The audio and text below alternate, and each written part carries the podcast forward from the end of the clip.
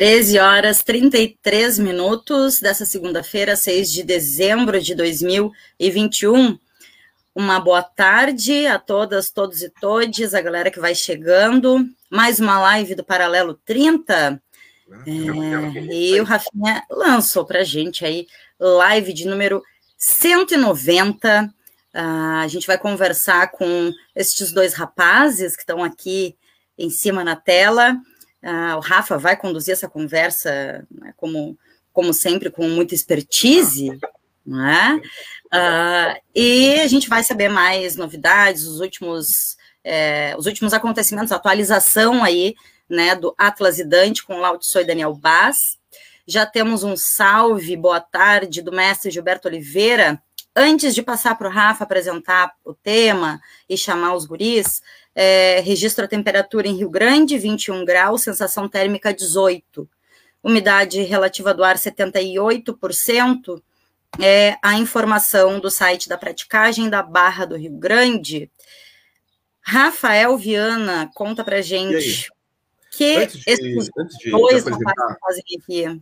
Já vou, já vou apresentá-los. Antes disso, vou só fazer um, uma chamadinha aqui, que a gente sempre faz nesse programa. Boa. Para quem vai nos assistindo, conforme for chegando aí, né? Essa live ela fica salva tanto no Facebook quanto no YouTube, lá nos nossos vídeos, tá? Ambos sob o nosso nome ali, arroba paralelo 30 Aptafug. E também é transformado em um podcast depois que a gente termina e vai então para as redes, né, para as mídias de áudio aí, Spotify, Deezer e outras. Procura a gente também sobre o mesmo nome, arroba paralelo 30 Aptafug. E como sempre, eu peço né, que quem assiste a gente aí, quem consegue né, chegar tomar contato com as nossas lives, que ajude compartilhando, curtindo, né, interagindo com a live, manda um comentário, porque isso ajuda bastante a gente a, a interagir com esses, da forma como esses algoritmos né, das redes sociais funcionam e cada vez mais espraiar o paralelo 30 aí por novos, novos horizontes, novos, novos nichos, novos, novos setores, furar um pouco essas bolhas aí que a gente tem de informação. Então vamos embora, ajuda a gente assim e vamos lá. Bate-papo, então, Dequinha. Pois é, fechei essa pauta, né? Conversei com, com o Lau aí, acho que faz uma semana ou duas, a gente, para a gente fechar esse, esse programa. Foi bem legal, queria trazer eles aqui. O Lau e o Daniel, para quem é aqui da nossa cidade, com certeza, né? Aqui em Rio Grande, uh, conhece eles, são dois artistas já conhecidos, né? Escritor, uh, desenhista, o Lau também escreve, o Daniel cronista e eles uh, têm um trabalho já, né, uma carreira desenvolvida há algum tempo, mas acho legal a gente apresentar eles também falarem um pouquinho da trajetória deles para quem posteriormente nos assistir de fora, tá? Mas o que motivou, na verdade, assim, começar essa trazer esse programa, né? Os guris já tiveram aqui no programa outras vezes, ou por diversos motivos, mas foi justamente o trabalho que eles estão desenvolvendo juntos, e não a carreira deles como artistas separados, né?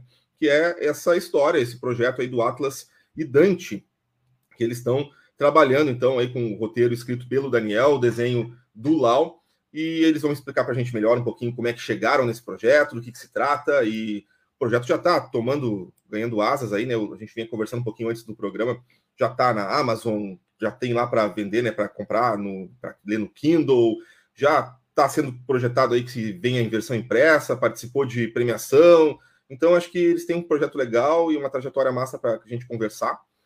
E vamos lá, vamos começar devagarito, né? Apresentando os guris, então. Qual de vocês quer começar assim, falar um pouquinho do seu trabalho, do que, vem desenvolvendo e para a gente tentar chegar né, em como que vocês se encontraram enquanto artistas e, e resolveram trabalhar juntos. E aí, se ninguém se. Eu acho que na ordem eu... alfabética é mais bacana, né? Ordem alfabética. Eu sempre digo, eu sempre digo isso para Daniel, começa na ordem alfabética. Então vamos contigo. É, é, é, a estratégia dele, é a estratégia dele. Fala um pouquinho, é... fala um pouquinho pra gente do teu trabalho, né? Do que, que tu vem desenvolvendo aqui na cidade de Rio Grande, para fora. Uh, pois é, uh, uh, a gente veio, veio para falar de quadrinhos, né? Mas para chegar nos quadrinhos eu tenho que falar de literatura, que é o que eu estava fazendo antes, né? Mas vou falar mas rapidinho, né? Porque a, a, a, forma como eu. A, assim, a minha primeira forma de comunicação, assim, né, de, de expressar as minhas inquietações, né, de desenvolver a minha sensibilidade, foi a poesia, né? Eu comecei uhum. escrevendo, escrevendo poemas, né? E aí eu tive a sorte de participar de um grupo de escritores aqui de Rio Grande, o In Vitro, né? que hoje não existe mais, né, porque cada um seguiu o seu rumo, né, mas foi muito importante para uma série de escritores que, que da, da região e que depois né, se mudaram para outros lugares, né, e, e, ali é que eu me assumi escritor, né? Admiti que eu era escritor, porque antes eu não falava. Eu escrevia, não, não, não, sou escritor, não. Escritor é uma, é uma responsabilidade que eu não quero carregar, né? Deixa essa para outro. Mas ali no invito, no meio de um monte de escritor, apresentando, indo passar aula, tava meio esquisito, né? Dizer que não era escritor. O que, que eu estava fazendo ali, né? Então tá, me assumi escritor. Aí no processo publiquei meu primeiro livro de poemas com a Concha, né, da Andréa Pires, né, uma figura essencial na cultura aqui literária, né, da, da cidade, da região, né. Uh, Andréa Pires foi muito importante nessa, nesse meu processo de me assumir enquanto escritor, publicar as minhas coisas, né. Publiquei esse primeiro livro e depois uh, comecei a escrever crônicas para o Jornal Agora, né, escrevi crônicas durante cinco anos, até o Jornal Agora terminar, infelizmente, né. E, e, aí depois comecei a colaborar com o Litorâneo, né? E aí eu vinha nesse, nesse processo, assim, da poesia, das crônicas, de vez em quando, escrevendo um conto e tal. E por causa da literatura, acabei entrando num projeto com o Lau, que é o Palavreiros, que era um projeto de agitação cultural na cidade, né? Que tinha vários outros escritores, né? E o Lau participava também, né? E, e aí a gente meio que começou a andar juntos, a gente se encontrava praticamente todo sábado, né? Eu, eu, eu sempre li história em quadrinho, fui alfabetizado em história em quadrinho, sou apaixonado por história em quadrinho, pesquiso história em quadrinho, é uma das coisas que eu já vinha fazendo, e aí eu vi o Lau, eu já conheci o Lau de muito tempo, né? E, e, ele, ele não me conhecia, mas eu já conhecia ele desde a minha adolescência, né? E aí eu, bah, quero escrever pro Lau, cara, quero que o Lau publique algumas coisas. E aí o Lau me convidou para escrever umas coisas para ele. Ele me mandou uns desenhos. Eu, sei, eu disse numa outra live que a gente participou que é tipo o cara que manda a música para te botar letra, sabe? Ele me mandou uns desenhos. Aí eu, ah, é agora, é agora, não posso perder essa chance de escrever pro Lau, né? E aí apresentei pro Lau, na sequência, né? O, o projeto do Atlas Dante, meio que nessa, né? Agora ou nunca, né? Se eu não conseguir. E aí criei esses dois personagens, né, pensando no, no, no, no, trabalho do Lau, pensando na estética do Lau, que já é uma estética consagrada, conhecida, né, com uma personalidade, com uma dicção muito própria. E aí apresentei esses personagens para ele, e aí desse ponto em diante a criação tem sido simbiótica, né? É, é sempre nós dois criando o tempo inteiro os processos né, do, do, do que vai ser a nossa história em quadrinho, né? Mas resumidamente esse foi o percurso assim para assim, ponto inicial da Trisdante. Agora Seguindo a ordem alfabética, Maurício, é a tua vez, né? Pode complementar com, com, como tu quiser. Né? Ah, muito legal, cara, muito legal. Tá. Vou fazer um comentário, Rafa, que é homenagem, né, Lautso? Agora ficou difícil, agora vai ser agora te vira, agora te vira, depois disso aí... Oh. Bom, é, primeiro, assim, agradecer ao Rafa e a Deca e todo o pessoal do programa Paralelo 30, mais uma vez manifestar o carinho e espaço né, para nós, quanto estarmos aqui artistas, e eu, e eu acho isso muito oportuno na nossa cidade. E, e também dizer assim, ó, que estou entre amigos, né? Porque na verdade a Deca e o Rafael também são artistas, cada um no seu, né, no seu palco, digamos assim, no seu espaço. Então eu acho que isso também tem provoca uma interlocução muito muito, muito bacana entre nós. E o Rafael, por exemplo, ele tem um, uma relação também com o fazer de histórias em quadrinhos, parecido de onde eu sempre fiz, que é um espaço muito assim, né, alternativo, underground, assim, eu sempre eu sempre me envolvi muito com o fazer do desenho do quadrinho, mas sempre inserido naquele ambiente, né, entre aspas, que se chamavam na época underground, cena alternativa, a autopublicação dos fanzines. Então, essa relação uh, me permitia que eu desenvolvesse uma certa tranquilidade de desenhar, de publicar, porque eu fazia isso dentro de um circuito né, de pares, sejam eles em qualquer lugar do Brasil, porque também tem essa questão do fanzine ter começado a fazer sentido em ser distribuído pelos, pelos correios, né? Claro, isso eu falo uhum. lá do uhum. século passado. E aí o que, que acontece? Sempre eh, eu tive essa, essa referência como alguém que, ah, o Lau faz quadrinhos, que desenha, mas basicamente as pessoas tinham essa referência, né? até porque a gente fez o Areia Hostil, e, e pelo tempo de vida na cidade. Assim, é como as pessoas reconhecem a Deca como canta, o Rafael como toca, porque nós te, a, a, a nossa região permite que quem repete determinados calendários durante um tempo, naturalmente, a cidade, a cidade é pequena, e eu não vejo isso como sendo pejorativo, porque, pelo contrário, isso uhum. permite que nós possamos fazer um networking bacana, assim, e claro. a gente estabelece esses vínculos.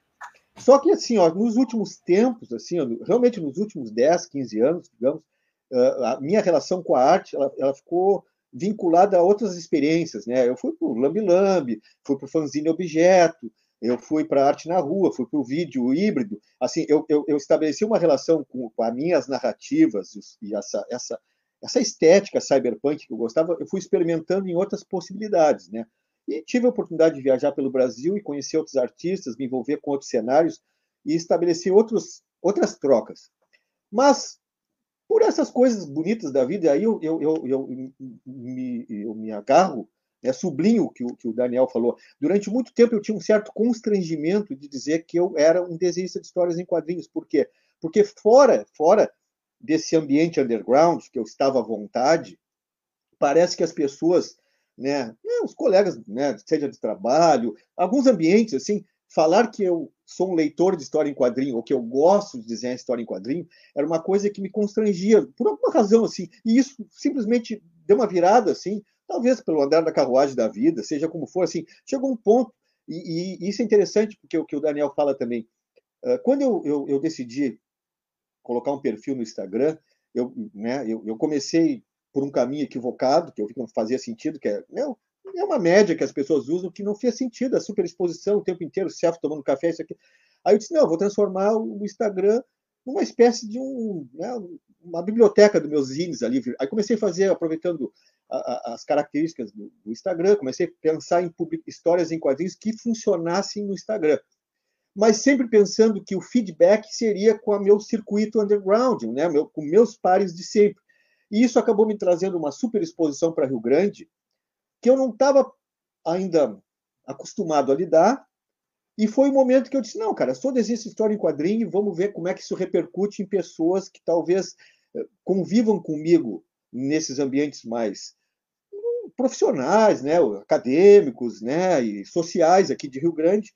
E as pessoas se surpreenderam muito positivamente, que é bacana. E, e, e falo sério, assim, eu, foi muito difícil para mim uh, me aceitar como desenhista de histórias em quadrinhos, né, nesse contexto. E aí, nesse, nesse, nesse destino, cruza o Daniel, que também, assim, o Daniel, faço também a contrapartida, a gente poderíamos não ter sido amigos por questões de tempo e espaço, mas eu conheci o trabalho dele pelo plataforma HQ. Sim, amigos em comum, essa coisa que eu falei de vocês da cidade.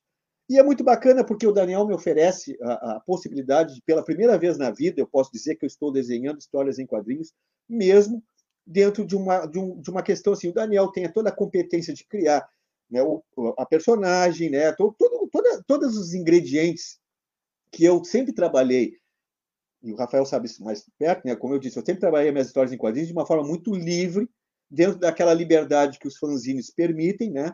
Agora, dentro desse aspecto mais profissional, mais técnico, narrativo, até porque o Daniel, além de ser um ótimo escritor, um grande escritor e pesquisador, ele é um fã de histórias em quadrinhos, o que faz com que o roteiro dele tenha uma potência muito bacana.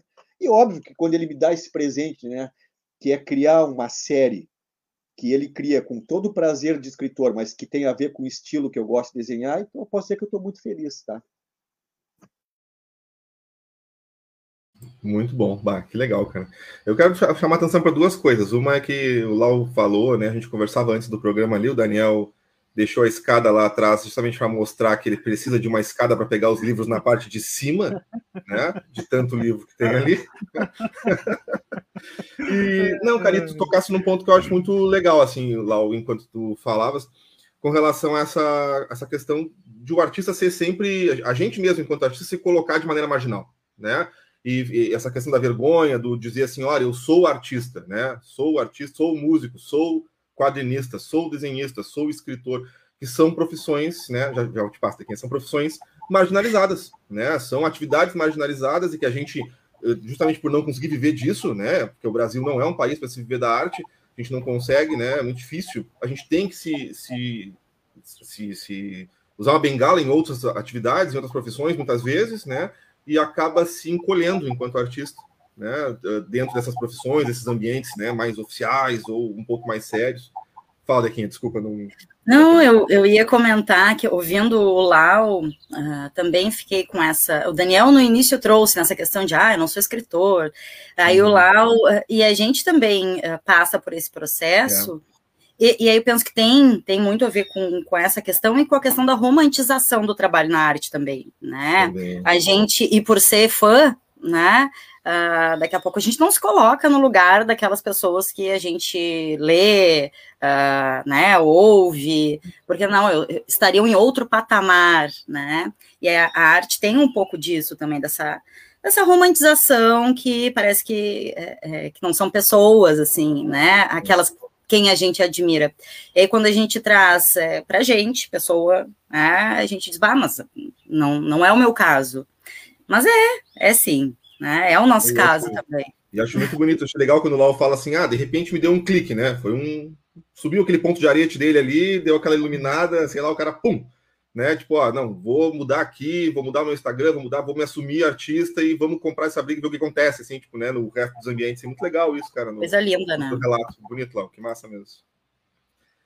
Então, Guriz, é isso. E aí se encontraram se encontraram para produzir. Que, que, trabalho é esse? O que, que, que, é esse trabalho? Na verdade, nós não é? nos encontramos, porque o, o, trabalho todo começou, está sendo desenvolvido em plena distanciamento, uhum. porque o Daniel, é. com todos os cuidados, e eu Sim. também, a gente, nós, é um trabalho tão de ficção científica, porque o, o foco do, do, universo é ficção científica, que o Daniel nunca trocamos duas palavras pessoalmente, nunca houve um storyboard que a gente Sim. sentou para tomar um café. É tudo feito à distância, então isso também traz todo um, ao mesmo tempo é poético, ao mesmo tempo é desafiador, porque é dentro desse cenário claro. tão triste, né?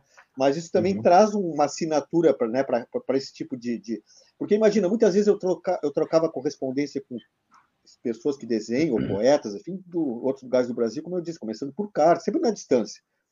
E, e, ter esse distanciamento. O Daniel mora a alguns quilômetros da minha casa, então é muito fácil nós nos encontrarmos. Né? Só que todo esse trabalho que chegou já onde chegou, do início até o dia de hoje está sendo feito dessa maneira, por teletela, conversa de WhatsApp, ligações Cara, às três da manhã. Que desafio. ligações às três da manhã, ótimo. Não, não teve um período que praticamente diárias essas ligações às três da manhã. Pô, mas eu imagino, cara, que legal, que legal. Tá, e como é que funciona? Vamos explicar, uh, falar um pouquinho da história, quem sabe, trazer um pouquinho do, do o que é Atlas e Dante, né? Da onde surgiu esses personagens, essa história, que roteiro é esse, o que, que ele trata, né? Para quem nos assistir aí depois e não conheça, né, ainda o trabalho. É, o, o Atlas Dante, como o Lau falou, é uma história de, de ficção científica, né? Portanto, se passa numa, numa realidade alternativa, né? Uhum. E, e acompanha essas duas figuras, o Atlas e Dante, que são uh, remanescentes de uma de um grupo que foi desmantelado, que foi é, desorganizado, né, para usar um uhum. eufemismo, uhum. né, que era um grupo que tinha desenvolvido uma maneira de conseguir conservar a história das mais diversas comunidades da, da galáxia, digamos assim, né. Então era uma, era uma nova forma, uma nova manifestação, um novo código que conseguiria, né, manter viva diversas realidades, né. Então tinha uma característica multidisciplinar, né, é, variada e tal. E só que isso não era do interesse da, do, do, que a gente na história chama de ACAB, que é uma associação dos capitais de bem, né? Que é uma associação que quer ter o controle das narrativas, né? E aí eles começam a caçar essas figuras, né? Que são, são os, a gente na história chama de os videntes, mas não é porque eles conseguem prever o futuro, é porque eles conseguem prever o passado, né? Eles têm acesso às histórias do, do passado. Né? Eles conseguem ver, né? Visualizar essa história. E eles andam sempre em duplas, e um é, é responsável por captar a realidade verbal dos povos do passado e outro captar a realidade visual dos povos do passado. Então, é, é, um código que mistura essas duas realidades, a verbal e a visual, por isso que eles andam sempre em dupla e o Atlas Dante é uma dessas duplas, né? Então, na realidade, que a gente acompanha a história, né? Carregada de melancolia, claro, né? Porque é uma história sobre fascismo, sobre perseguição do, do diferente, né? Sobre a busca da alteridade, né? E a gente acompanha essas duas figuras tentando, né? preservar essas histórias que a história oficial não preservou, essa história contrapela, essa história alternativa do universo, né? E que é tão importante quanto a história oficial. Então eles eles eles estão sempre a perigo, porque a qualquer momento, né, eles podem ser, ser caçados, mas esse é o objetivo deles, né? E aí nessas, nessas histórias que a gente já tem ali na, na Amazon, são duas narrativas fechadas, né?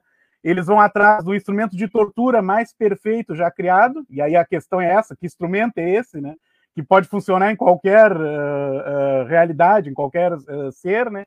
E eles vão também depois conhecer a história de uma sentinela que foi criada para ser a máquina de combate perfeita, mas na hora de entrar na guerra ela resolveu não lutar. E aí por quê? O que aconteceu? Qual é a história por trás disso, né?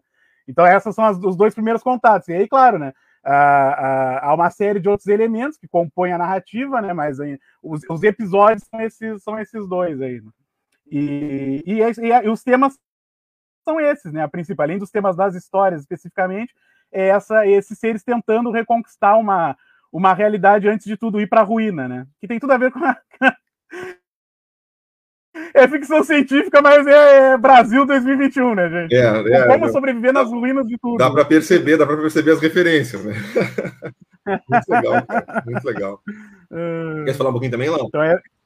é... assim, ó, dizer que eu, eu, vou voltar algumas casas no que eu disse, assim, é a primeira vez que eu estou tendo uma experiência uh, de, de, de, desenhar um, um, um roteiro tão não, tão perfeito, tão redondo, tão, né? Eu, eu não tinha, eu, assim, se eu tivesse só lido, né? Se, eu, se eu lesse esse, esse, roteiro como um conto do, do, Daniel, já me daria prazer.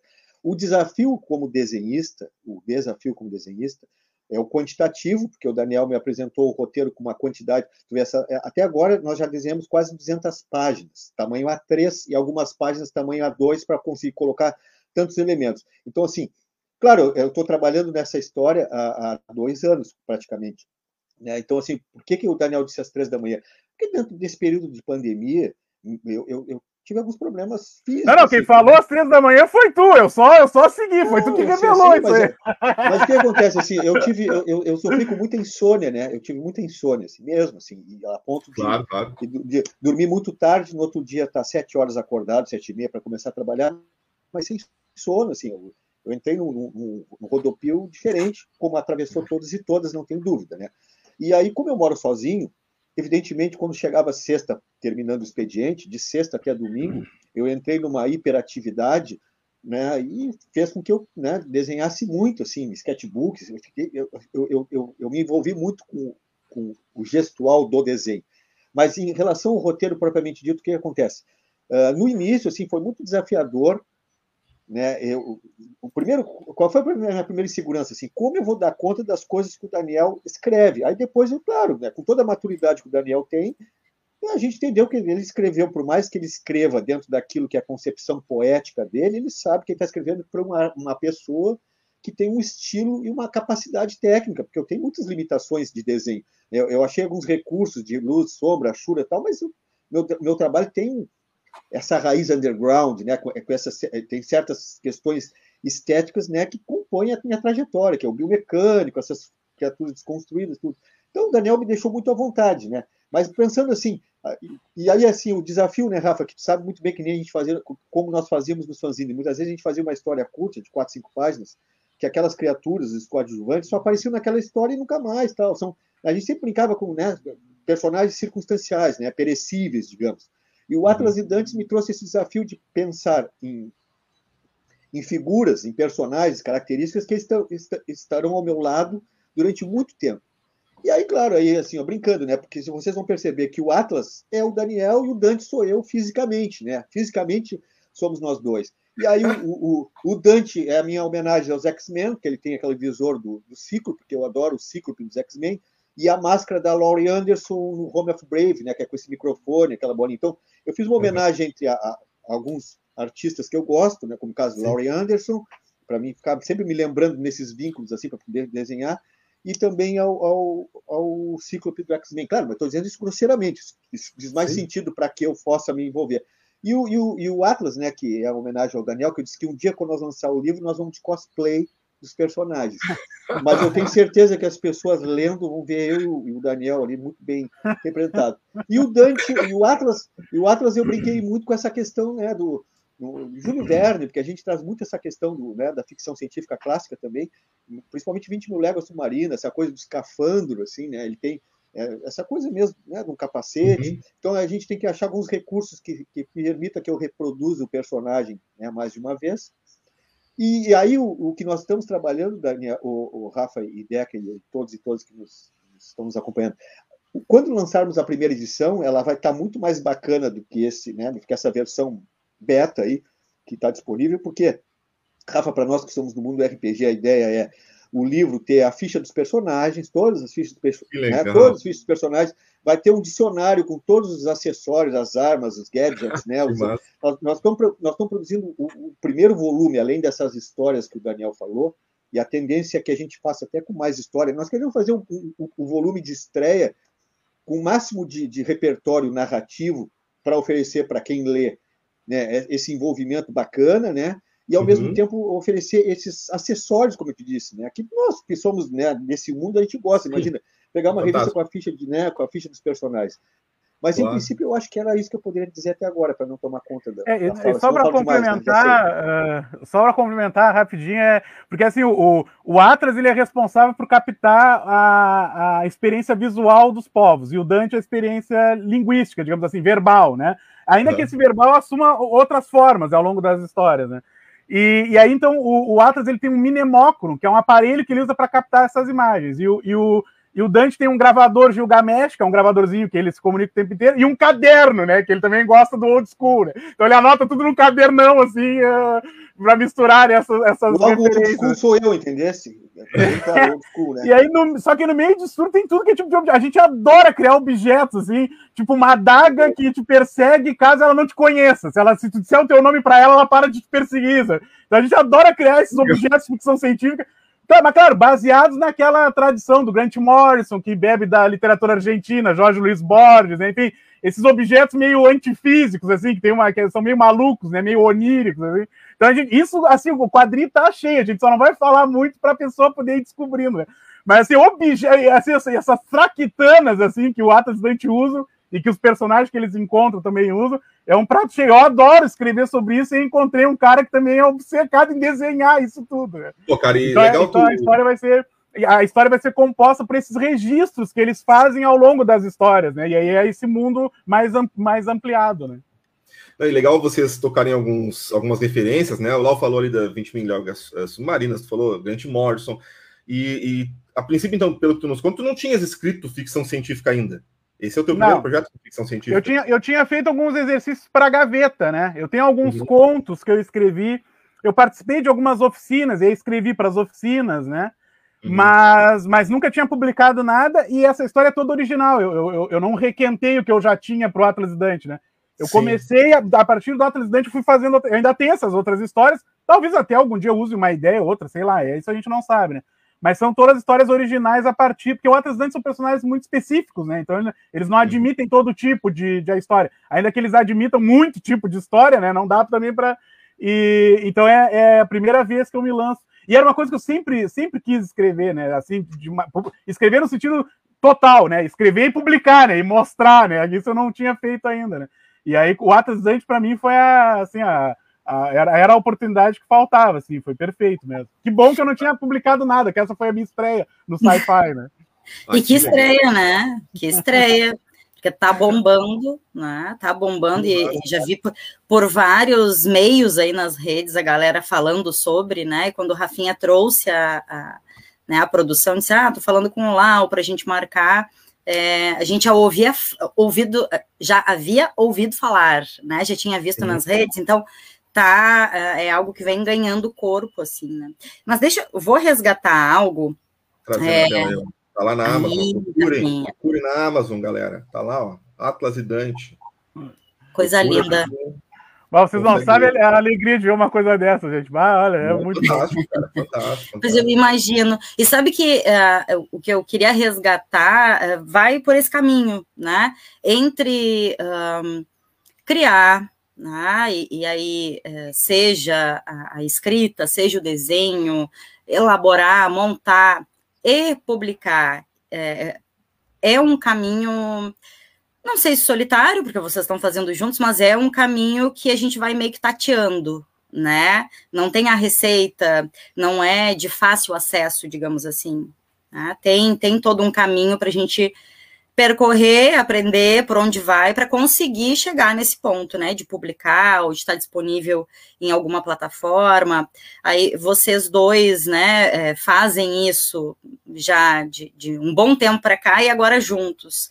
Então, não sei se querem trazer um pouco da impressão de vocês de como é isso, né, trabalhar com arte Uh, e, e, conseguir chegar ali no final, né, de publicar e aí ter o contato com o público, o retorno financeiro também, a gente é, não pode, penso eu que jamais esquecer que é queremos, trabalho, queremos, não é? Que é trabalho e, e né? E, e, artistas é, têm as mesmas necessidades que as, as demais pessoas, né, que, que, trabalham com outros fazeres. Então, não sei se vocês querem trazer. Olha, passou uma gata. É. Ah, não, os gatos apareceram, né? Foi do Lau, agora. tem gato por tudo. É. Pode marcar aí na lista das lives que tem acontecer em live, pode marcar. Agora só falta alguém falar com o microfone mutado, né? Vamos marcando aí. Tem que... Isso aqui é um clássico, né, cara? É, clássico das lives. Bunda de gato, né? O gato ainda tem que mostrar a bunda, né? Senão não, não, não, não aparece direito. Né? É verdade. Ai, muito bom. Guris, não sei se querem trazer essa, essa questão, ou também se quiserem ir para outros lados agora, vocês que sabem. Eu, eu posso falar um pouquinho, se o, se o, se o Lau não, não quiser, que a respeito dessa questão da solidão, né? É, o, o, trabalho cria, criativo ele é, ele é mesmo solitário, é realmente, né? A gente a gente está preso ali, né, no nosso na, no nosso todo sensível, tentando se comunicar, né? E, e, mas, por outro lado, a gente não pode negar o que a gente é, então não adianta querer agradar um público virtual, é, é uma coisa muito, muito autônoma, muito independente. Eu acho que a atividade mais independente que eu já conheci na minha vida é a, é a criativa, né? A gente está destacado, né? desconectado. Depois há um nível de conexão, depois a gente pensa, né? E principalmente na literatura, que a gente sempre relê muito antes de publicar, né? Mas há esse momento em que a gente está meio que desconectado de tudo, assim, né? Uma coisa estranha, né? Mas eu tento remediar isso escrevendo sempre junto, né? Então eu, eu, eu digo sem medo, assim, que para mim a escrita também é um ato muito coletivo, né? Muito acompanhado, né? Porque no meu, meu processo de escrita eu sempre releio muita coisa, né? Então, o que, que o Kafka pode me ajudar aqui? O que, que, o, que, que o Dostoiévski pode me ajudar aqui? Aí eu vou, vou pegando esses caras, né? Que são os caras que já abriram um caminho para mim, né? Já me mostraram uma série. E no próprio quadrinho, o que, que o Alan Moore, o que, que o Grant Morrison, né? Que, que o Brian Vaughan, né, que é um, um, um Warren Ellis, que são mais novos aí, que eu gosto muito, né, que, que, como é que eu posso conversar com eles, né? E é assim que eu tento que eu tento me reconectar de novo a partir das referências, né? A partir desses autores que, que na, minha, na minha opinião, uh, tiveram um, um, alto nível de excelência na, na sua, na, na, sua expressão, né? Conseguiram atingir um nível que eu, que eu procuro também. É óbvio que eu estou muito distante ainda, mas é o que eu quero um dia né, alcançar, né? E aí, eu, e aí, então, nesse processo de, de, de, de produção, assim, quando eu estou fazendo os roteiros antes de enviar para o Lau, tem também essa fase de, de acompanhamento, assim, de fazer junto com essa, com essa galera. E é claro que em seguida, assim, é muito, muito rapidamente, assim que eu tenho alguma coisa pronta, eu mando para o Lau e é uma maravilha, porque eu, aí sim, entro, entro o Lau, e como eu disse, né, quando o Lau entra, a gente refaz tudo, né? O roteiro, ele realmente ganha outra dimensão, o roteiro é realmente só uma base, assim, para a qual eu e o Lau vamos, né, a gente vai trabalhar junto, né? E aí a gente repensa a página, repensa design, repensa, repensa tudo, assim, praticamente tudo, né? E, e, então aí, aí é, é, é, é um trabalho lado a lado de verdade, uma pessoa real, né? Não é o Lamur que nunca me viu, que tá lá na, na casa dele, lá reclamando de alguma coisa, né? Provavelmente. Não, é o Lau que tá aqui comigo, né? Escrevendo, escrevendo junto, né? Então, é, é, nesse sentido também é uma coisa diferente da, das outras que eu fiz, né? Que é de estar sempre com o Lau ali ao meu lado e, e, e um, nesse sentido, um meio que protege o outro de tudo que possa vir e também um, compartilha com o outro as coisas boas que vieram. Isso é muito bom também ter alguém para comemorar junto ou para torcer junto, né? Isso é muito legal, né? Muito, muito gratificante, né? Mas, mas eu não podia deixar de dizer essa, essa, essa etapa em que há uma conexão, enfim, com os grandes, com os autores que, e autoras, né? Que trilharam hein, o caminho e que me ajudam a. e ajudam ao Lau também. A gente fala muito aqui, aqui lá, eu mando um curve. Ele, ah, concordo, vamos fazer um curve. Aí ele, bah, aqui eu vou mandar um drillê, ele me fala, bah, drillê, é isso aí que a gente precisa, um e tal. Então essa galera tá com a gente o tempo inteiro, né? São os caras que nos, que nos ajudam, né? A chegar no, no, no, no que a gente com quer, né? certeza. né? E, então isso é, isso, é, isso é muito bom também. E isso aparece no Atrasante. O Atrasante não é um quadrinho hermético, aquelas coisas difíceis de entender, mas ele é carregado de referências, né? A pessoa que lê a história, ela vai perceber que existem, né? Uma série de influências ali que sem as quais a gente não, não estaria escrevendo hoje, né? E a gente não quer negar isso de maneira nenhuma, que isso é o, é o Atlas Dante é uma história sobre manter determinados legados. Então a gente quer também manter o nosso legado, manter quem nos fortalece a chegar até aqui, né? O que eu acho muito bacana, Rafa, assim, só para complementar ali, assinar, botar mais uma frase ali na, onde o Daniel parou. O que eu acho bacana, assim, ó, que eu, eu não imaginei que nós iríamos chegar onde nós estamos hoje com o projeto com a seguinte dimensão. Não é que eu não pudesse, eu tenho certeza que se nós pedíssemos um espaço no paralelo, como qualquer outro artista da cidade, vocês darão sempre. Né? Eu acho que isso não, não, se trata disso. Eu quero dizer assim, que quando o Daniel e eu começamos a, a pensar em Atlas e Dante, no meu lugar de fala é, ah, vou fazer um, um, até que eu tinha pensado inicialmente, eu tenho umas páginas que eram coloridas, depois a gente falou, não, cara, vamos fazer preto e branco, porque a coisa está tomando um tamanho, e aí depois já vamos pensar, eu pensei colorido para o meu Instagram, botar aquelas historinhas de, né, eu comecei, eu comecei com uma expectativa técnica e com um tipo de, de envolvimento né, de produção, né? Não andar da carruagem, assim, eu, né, e até mostrando alguns exemplos de páginas para amigos, né, de amigos que eu tenho da, da cena alternativa, de editoras independentes, de loja, o pessoal começou a dizer, não, tem que ser preto e branco e tal. Aí a gente começou, aí eu já comecei a pensar em carregar, aí, tecnicamente, né, as, lá da página 20 em diante, até a página 20 eu fiz com, uma, com foco. Da página 20 em diante, digamos, já estamos quase em 200 páginas, digamos, a, a relação já sentar para desenhar, já pensando na impressão preto e branco. Não que futuramente não possa sair lá numa edição na França toda colorida e papel couché, não tem problema. mas agora, mas agora o que, que acontece? Não, assim, ó, o que, que acontece, Rafa? Uh, muito tempo, quase sempre, eu desenhei as minhas ideias, né, extravagantes, em poucas páginas, e para esse circuito, como eu já disse para vocês, né? quase sempre hermético ou com, com determinados né, ingredientes que tem um público, ah, galera cyberpunk, galera gótica, então, sempre muito específico, e eu me contentava com isso, porque era esse, né, esse era o, o, o cenário, a atmosfera, o meio ambiente que eu sempre comunguei. Claro que na medida que o tempo foi passando e eu comecei a ir pessoalmente muitos eventos em São Paulo, que tem as proporções. Aqui em Rio Grande tem um Lau, em São Paulo tem centros. Lau que eu digo assim, de pessoas que gostam dessas coisas esquisitas que eu gosto. Então, isso, né, com o andar da carruagem, passar 20, 30 anos fazendo a mesma coisa, isso me deu um, um, uma, uma possibilidade de fazer muitos amigos e amigas que gostam de fazer e ler as coisas que eu sempre faço. Com Daniel também está sendo um aprendizado para mim uh, uh, essa, essa questão, essa repercussão que esse prêmio Geek deu, foi algo que me surpreendeu muito, considerando que não era o objetivo nosso fazer uma história em quadrinhos para participar desse caso. Nós estávamos fazendo a história quando a gente viu abriu esse edital e nós estávamos com uma quantidade de páginas né? Nós já tínhamos 130 páginas prontas, disseram, ah, vamos, vamos transformar isso no regramento que eles pediram ali, PDF, tal. nós formatamos para o regramento. Na realidade, foi só, foi só fechar, né? Transformar no regramento eles vamos parar aqui e mandar, né? Foi isso que a gente fez.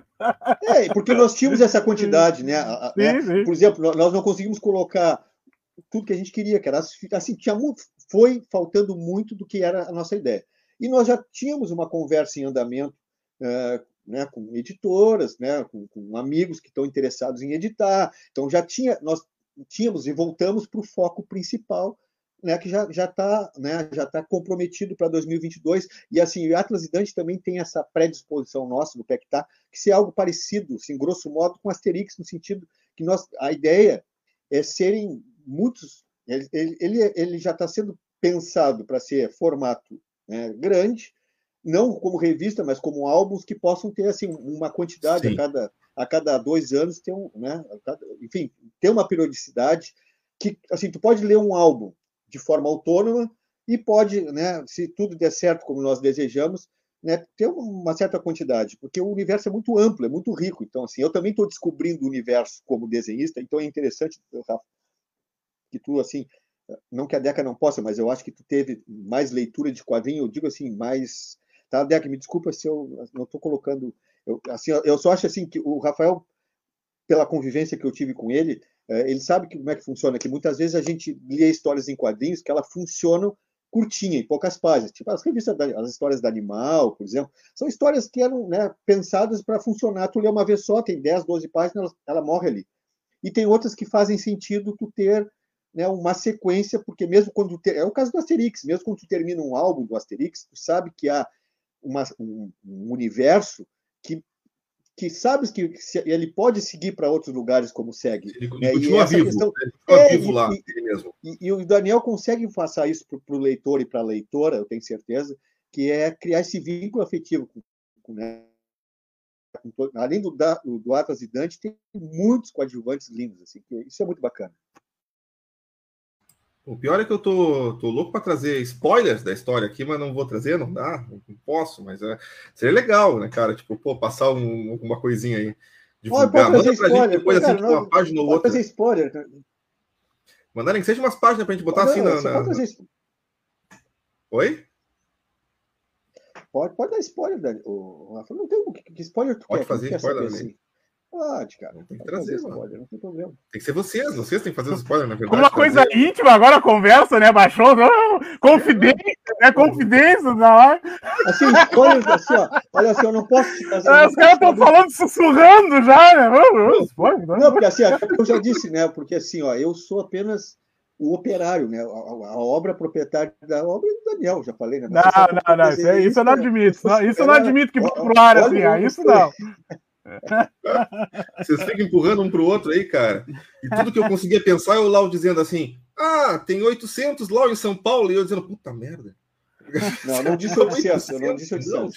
Não, tu disse, eu disse que gostam de coisas esquisitas. Assim, de gostar. Agora, uma coisa, uma coisa que um dia eu gostaria que, quando né, tiver a oportunidade, é mostrar os originais, cara. Porque nem eu acredito, cara, assim, da Cara, cara assim, é muito, é muita, é, os originais é impressionante, assim, é, é impressionante. Eu vejo pelo, pelo computador, né? Ou seja, eu não vejo, não vejo ao vivo, e é uma Sim. coisa impressionante esses originais que o Lau fez. Pô, né? É um material que, que no futuro, quando possível, né, seria muito legal a gente ver numa exposição, né, em alguma galeria aqui em Rio Grande ou fora, claro. Mas seria massa, né, a gente juntar esse material todo aí, daqui a pouco os rascunhos aí do Daniel, daqui a pouco alguma coisa, né, de, de, de escrita também, as ideias descartadas, sabe? Tipo aquelas coisas que. Ah, porque deve ter, né? Vocês estão falando de tudo aquilo que vocês criaram e deu certo, mas deve ter as coisas que vocês criam e que. Eu tô, ah, eu tô rindo porque a gente vai botar uma arte maravilhosa do Lau e do lado uma impressão minha do Word, né? Porra, rapaz, aí tu me quebra. Né? Cara, é eu, ou eu faço uma exposição à parte ou eu não participo disso, né? Não, não, mas eu fico pensando. Não, ressaltar esse último ponto, é verdade, né? Acho que ninguém mais usa caneta hoje em dia, né? Mas o. Não, mas eu fico pensando naqueles, naqueles bloppers, sabe? Tipo aquelas coisas assim, tipo, os, os extras, né? Do, do não, isso sim, isso quanta, sim. Quanta ideia descartada, quanta coisa que não foi utilizada, que daqui a pouco tu escreveu e pensou assim, porra, isso aqui não funciona. Ou, bah, isso aqui não é para esse momento, sabe? Tipo, sim, e, sim. e, jogou adiante. Tu guarda, tu guarda, tu joga fora, não sei o que, que acontece com esse processo de criação, com aquilo que tu testa, porque vocês. É, é um teste, né? Tu tá criando, Sim. tu e o Lau estão fazendo juntos, é o que tu falou, daqui a pouco vocês se juntam ali, conversam, dizem, e o universo se expande mais, mas muita coisa às vezes vocês devem descartar, porque diz, uhum. ó, oh, não, não rola, não fica legal, né? existe esse material também? Daria Sim, existe, porque tipo, eu, eu, eu vai lá, vai lá, fala, fala, Daniel. Não, não, fala lá, fala lá, eu falo depois, pode, pode ir. Eu digo assim, eu tenho muito sketchbook, Rafa, muito, muito sketchbook, tem muita página que eu redesenhei, uhum. porque mesmo depois de pronta ela tá bacana, mas porque assim, uma coisa, uma página de forma autônoma, ela tem um, uma funcionalidade. Quando tu colocas uhum. elas na sequência, às vezes ela perde o sentido para quem está lendo. E aí tu tem que redesenhar. E às vezes tem uma cena que está assim, tem uma página com três quadros, é melhor pegar os três quadros e colocar cada quadro numa página para dar mais.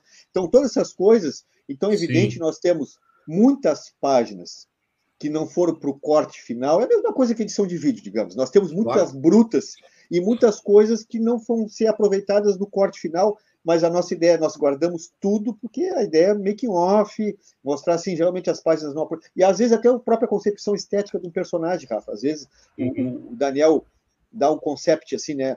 O likeness de um determinado personagem e não fica bacana. Uma coisa é no sketchbook e depois colocar ele, né? No, no, colocar ele dentro do ambiente. Então tem muita coisa bacana mesmo, assim né, que não foi aproveitado, mas não descartado, digamos assim. É, e com relação ao roteiro, né, o, o Atlas Dante, a gente não está se preocupando só com a questão narratológica, né, ou seja, os o que acontece uma coisa depois da outra, que é geralmente uma história mais convencional, até mais mercadológica, né, claro que isso uhum. nos preocupa e claro que isso faz parte, porque a gente está fazendo uma narrativa, isso é importante, mas além dessa horizontalidade, a gente pensa muito na verticalidade, ou seja, quais são os conceitos afetivos, psicológicos, filosóficos até, que é uma coisa que na tradição da, da ficção científica é muito importante. Como é que o leitor consegue ler na vertical, não só na horizontal, vendo o que as ações encadeadas? Isso não é só o que nos interessa, né? A gente está muito preocupado em criar complexidade, né? Profundidade, né? E, e, aí, nesse processo, é óbvio que a gente mexe em algumas coisas. Tem, tem cenas que a gente deixa para depois, histórias que a gente. De, que eu, inclusive, já, já, já sei que vou ter que falar no futuro se acontecer, né? E que a gente não explorou agora, né? Então, é, é, nesse aspecto também tem, teve bastante remodelagem, assim, pensando sempre na história. Isso é, é uma coisa maravilhosa de trabalhar com Lau, assim, porque a discussão nunca é o que eu quero, né? A discussão é o que, que vai ficar boa para a história. A gente olha a história e vê isso aqui serve, isso aqui funciona, isso aqui tá, acrescenta alguma coisa. E aí também não acrescenta só no, no sentido narratológico, aquele, aquele negócio levar a história para um lugar. Isso não é, só, não é só isso que a história é feita, né? Não precisa só levar para um lugar, pode mostrar uma outra claro. dimensão do personagem, pode criar ambiguidade, né? Pode, pode criar uma contradição que pode ser interessante, ainda que não leve a história para lugar nenhum, né?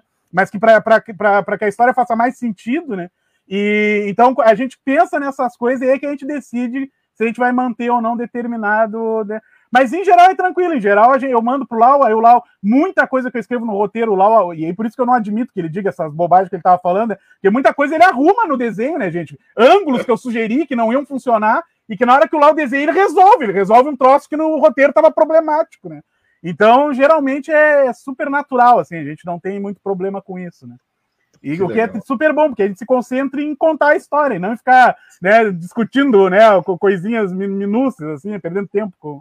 Então é uma maravilha. É, é, é bacana mesmo, assim, e, né, uh, deixando para a página de trás a, a, brincadeira que eu fiz entre Stan Lee e Jack Kirby. Assim, eu só, assim, ó, a, a o, o, Daniel tem essa, essa compreensão. Mas, mas o negócio de lançar em Paris é verdade, tá? Isso daí podem manter no ar que, que vai, vai rolar. A, a, questão, a questão da, da, eu tenho, eu tenho um estilo que também diz respeito à minha capacidade de resolver do meu desenho. Assim, eu tenho, né, eu tenho um limite técnico, né, que eu tenho até hoje, e fora do limite técnico, e Deca e Rafa, que são artistas, também tem o prazer estético.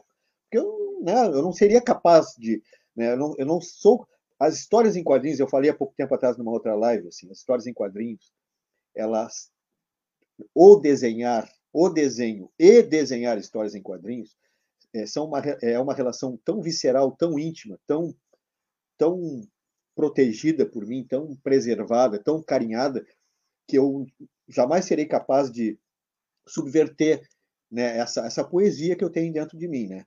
E é bacana porque o Rafael também tem essa, essa concepção de como a escrita atravessa ele, como ela vem das vísceras dele.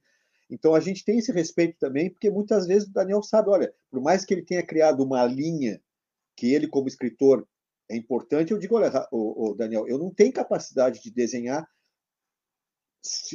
para contemplar ipsis literis do que escreveu. Eu vou ter que achar alguns atalhos estéticos, narrativos, tal. Então isso é bacana porque também nós estamos uh, nos compreendendo como parceiros. Mais uma vez eu trago esse exemplo da Deca e do Rafa, que você sabe que muitas vezes vocês que, que são músicos, inadvertidamente a gente tem vocês tocam em grupos, em, ah, vocês tiveram bandas maravilhosas, você sabe que às vezes a gente tem amigos e amigas maravilhosos no grupo, mas às vezes no andar da carruagem é, é, é muito difícil. Assim, eu não estou vilipendiando ninguém, estou dizendo que normal. os biorritmos, as agendas, as coisas, né, o cotidiano vão, né, vão desmantelando determinados processos. E por enquanto, Daniel e eu estamos conseguindo nos compreender também, também pela nossa idade, maturidade, e essa paixão pelas nossas vísceras. Eu acho isso que é bacana, assim, esse respeito de que, se eu digo eu não vou conseguir, não é que eu esteja negando a criatividade dele, eu estou, na verdade, respeitando o meu limite. Eu acho que nós também estamos trabalhando nos nossos limites de capacidade criativa. Isso também eu acho que é muito didático também, que é muito mais do que expor o nosso trabalho numa exposição.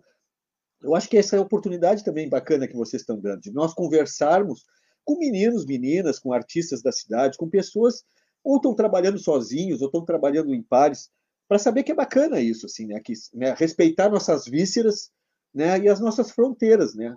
E o que não impede de trabalhar em equipe. Muito pelo contrário, é super importante trabalhar em equipe. Mas sempre tendo essa, esse autoconhecimento e respeito pela nossa poesia, né? Que massa, que massa. Importantíssimo, né? Legal.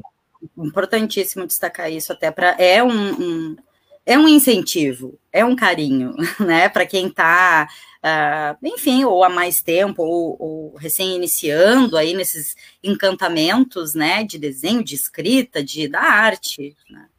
É, para que não, não enxergue como algo tão distante. Né? A gente uhum. tem é, muito essa uh, muito presente na nossa cultura, sobretudo culturas de, de cidades uh, mais de interior, né, como se fosse algo muito distante uh, da gente, né? Bom, como eu tenho essa vontade, eu admiro, eu, mas como eu como eu faço isso? Né? Eu, não é possível para mim, eu moro no interior, eu não conheço ninguém.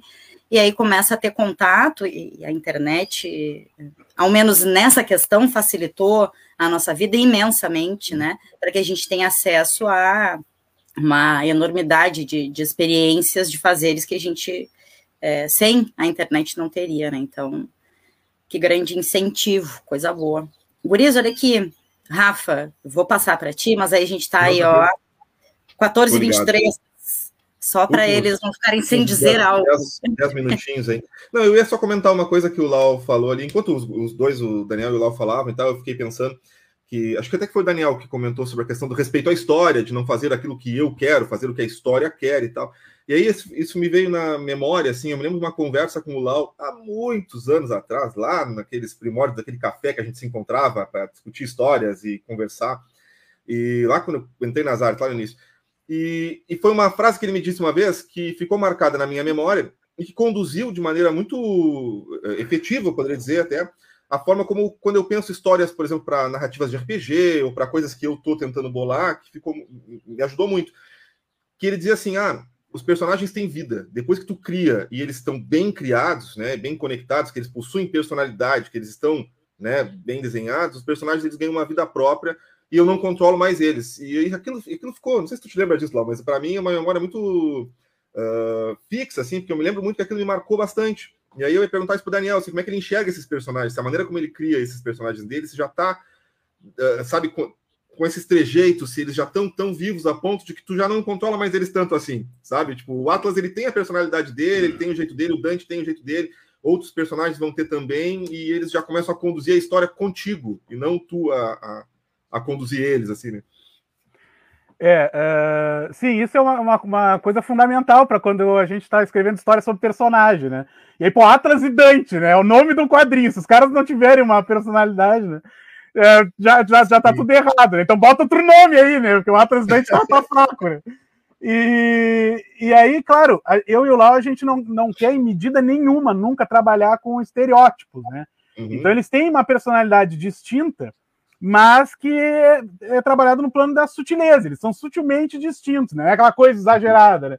Mas Sim. eles seguem uma, uma, eles seguem uma tradição, que é uma tradição que eu, pela qual eu sou completamente apaixonado, que é a, a, a tradição dos, dos, duplos complementares, que está lá no Don Quixote, no São Chupança, por exemplo. Né? Então uhum. o Don Quixote é mais imaginativo, né? mais, mais porra louca, né? E o Sancho é o cara que traz ele para a terra, né? É, um, é, usando uma, uma referência mais recente, o, o arquivo X, né? Scully Mulder, né? Uhum. E é a mesma coisa. O, o, né, a, a, a, o Mulder tá sempre né, falando das coisas do céu, né? Da imaginação, e a Scully trazendo ele para a Terra. E aí, inclusive, a gente brinca, né? Porque no arquivo X, isso, isso na hora que a gente estava concebendo os personagens, foi uma coisa que assim que a gente decidiu imediatamente, assim, que eles deveriam ter uma diferença de tamanho distinta, para fazer essa brincadeira que tem no arquivo X. Ou seja, o, o Mulder sendo mais alto que a Scully, ele está sempre fazendo ela olhar para cima. E ela sendo mais baixo que ele, está fazendo sempre ele olhar para baixo. Então ela traz ele para o chão e o Atlas é a mesma coisa. Assim, um está sempre fazendo o outro olhar para cima e o outro para baixo. Né? Então, Legal. dentro dessas sutilezas né, dos duplos complementares, um, o, o, um mais delirante, outro mais prático, né, a gente desenvolveu as suas uh, personalidades.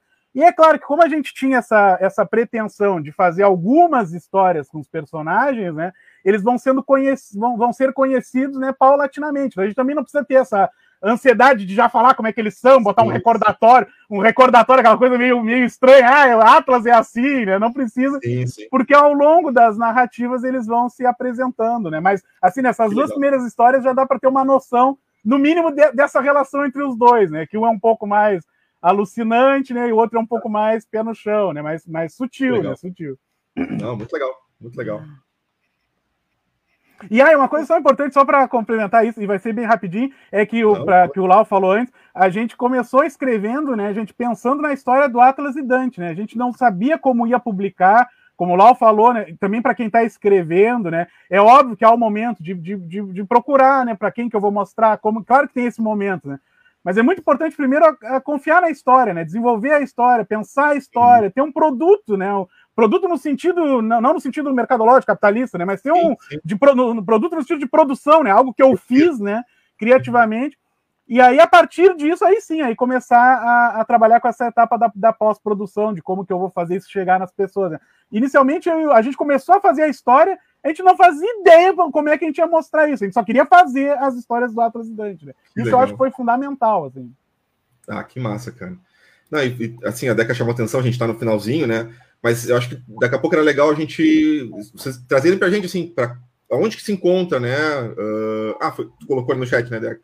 É, eu estava escrevendo, mas é isso aí, é isso aí. É, aonde que a gente encontra? Quem está nos assistindo vai encontrar então as histórias do Atlas e do Dante em que lugares, sabe? Assim, no... uh, daqui a pouco até passar as, as redes sociais de vocês também, né? Para a gente oh, Rafa, né, quiser conhecer os artistas, eu... conhecer o trabalho de vocês. Eu estava digitando uh, e vou já então lançar aqui, né? Eu estava digitando ali. Se alguém quiser adquirir, assinar, vai funcionar dessa maneira? Não vai? né? Para além daquele linkzinho da Amazon, acho que é massa até é, colocar, não sei se nos comentários, né? Para ficar ali. Mas acho que é importante, assim, como as pessoas uh, acessam né, o ah, trabalho de vocês. Primeiro, agradecer mais uma vez o espaço. Eu sei que o programa está chegando ao fim e eu, como produtor, trabalhar com vocês, eu sei, eu sei que nos bastidores, eu já sei que já tem alguém cortando a cabeça, já sei, eu estou acostumado, tá? Ah, e eu vou cumprir o regramento.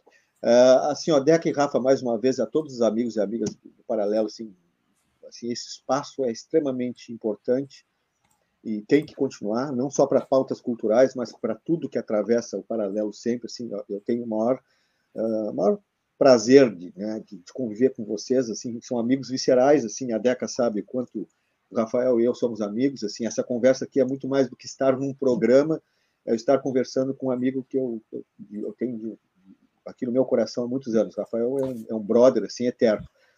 Uh, sobre essa questão do produto em si, Deca, Deca se tem o meu Instagram, né, talvez mais do que o do Daniel, não que o Daniel, porque eu sempre marco o Daniel também, mas o, o no meu Instagram eu tenho usado ele como repositório né, do making off do Atlas e Dante. Agora em seguida vai subir. A gente colocou muita coisa do Atlas e Dante vinculado àquele período que a Amazon pediu e autorizou nós cumprimos e tiramos de acordo com o regulamento, e a partir dessa semana nós vamos subir mais materiais, inclusive alguns que já estavam na Amazon reciclados, digamos, né, para começar a criar o pré-lançamento do, do, primeiro livro do Atlas Dante, que vai acontecer em, em 2022. Tá?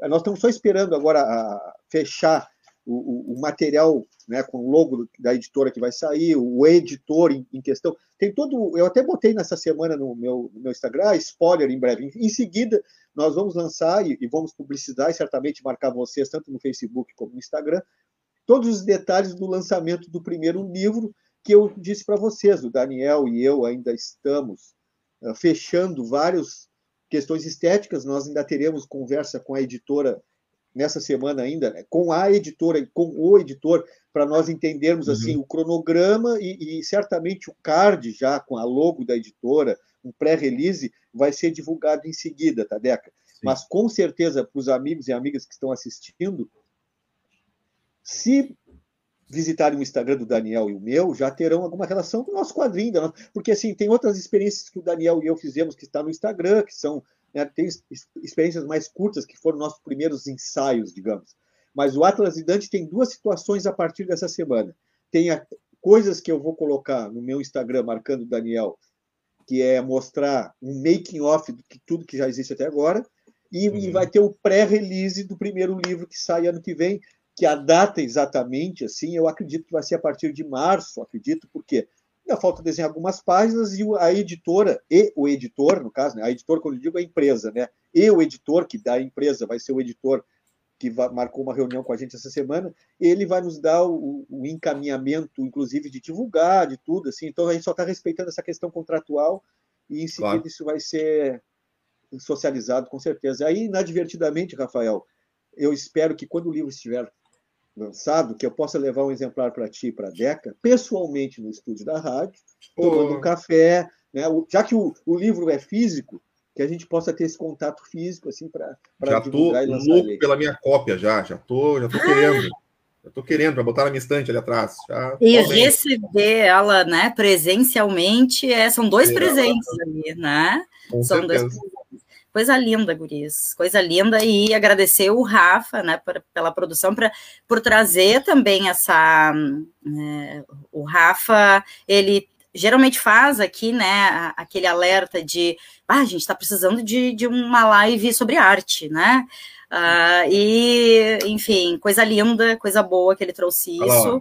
Mariazinha e... já se escalou aqui lá, ela disse que ela quer estar ah, junto, ela também quer estar lá. ela não vai estar junto. Sempre, a Maria é sempre bem-vinda, vá. Vem. Coisa linda, né? Vai ter autografada, não tem problema. Não, é isso, Dequinha, é isso. A gente tenta dar uma balanceada nas pautas, né? E isso eu acho que não é só eu, a gente faz em conjunto, né? Muito legal no paralelo, mas eu, eu, eu gosto sempre de trazer um pouco, às vezes, de leveza que é necessária para a gente sobreviver esse Brasil de hoje, né? E essas pautas de arte, geralmente elas nos trazem isso aqui no paralelo, elas conseguem nos trazer um respiro, né? Para tanta. Não que a arte não seja uma ferramenta de resistência fantástica, forte, né? E muito mais que necessária. Mas ela traz para a gente, às vezes, aqui no programa, né? Em meio a tanto turbilhão né, de notícias, de, de lutas, de resistência que a gente trabalha aqui, a arte nos proporciona, por vezes, uns programas assim que a gente dá aquela baixada, aquela respirada, né? E é sempre um papo mais leve, mais, né? Que faz com que a gente ganhe aquela, aquele respiro, aquela força para continuar, né, e, e seguirmos. Guriza, só tenho a agradecer vocês terem vindo, topado os dois aqui no programa, a disponibilidade de vocês e, ó, parabenizar pelo trabalho que está fantástico, fantástico. Já deixar assim, ó, bom, nós não vimos nenhuma página aqui, não lemos ainda, né, o roteiro e já ficamos com o imaginário repleto, né, essas histórias. E... Olha, eu estou fazendo o programa leve porque eu estou em férias também, tá, Rafael? Ah, isso, agora, eu, agora eu posso até eu posso amanhecer desenhando o Atlas e Dante o cara não tá, o cara não tá regando a, a, café, a café e tensão assim desde as 8 da manhã. Não, tá de férias, tá tranquilo. Mas é isso, a, a, arte faz, ainda que traga, né? Porque como os guris trouxeram, Daniel, é, o Daniel nos colocou, Atlas e Dante estão trazendo muito bem até, né? A, a realidade, não, não faz Exatamente. a gente fugir dela. É que, é que a, a, a, arte. Pode falar. Não, vai lá, vai lá.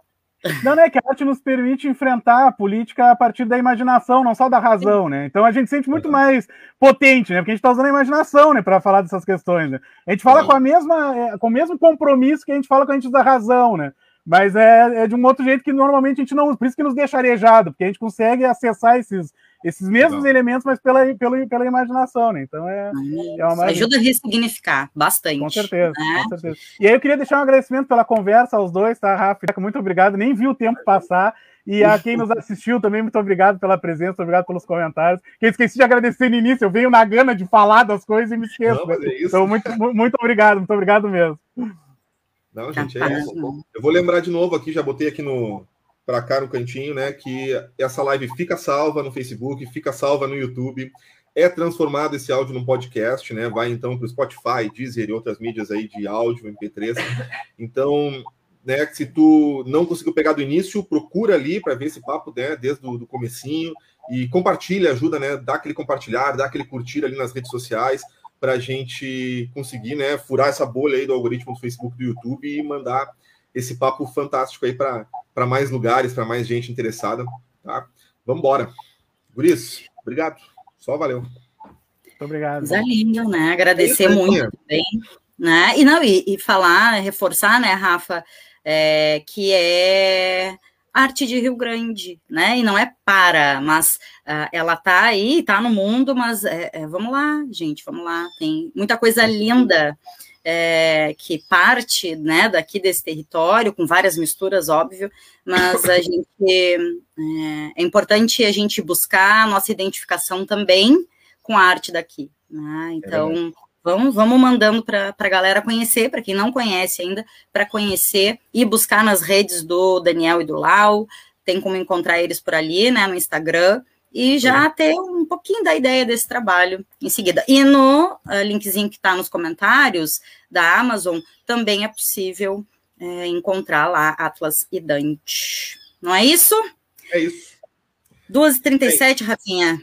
Vamos encerrando. Vamos encerrando por aqui, então. Quarta-feira o Paralelo retorna, 19h30, tá? E a gente tá por aqui. Qualquer coisa é só entrar em contato com a gente. Entre em contato com os guris, então. Vamos ler Atlas e Dante. Tá louco, já tem aí muita página pela frente para a gente acompanhar essa história. Estamos ansiosos. Valeu!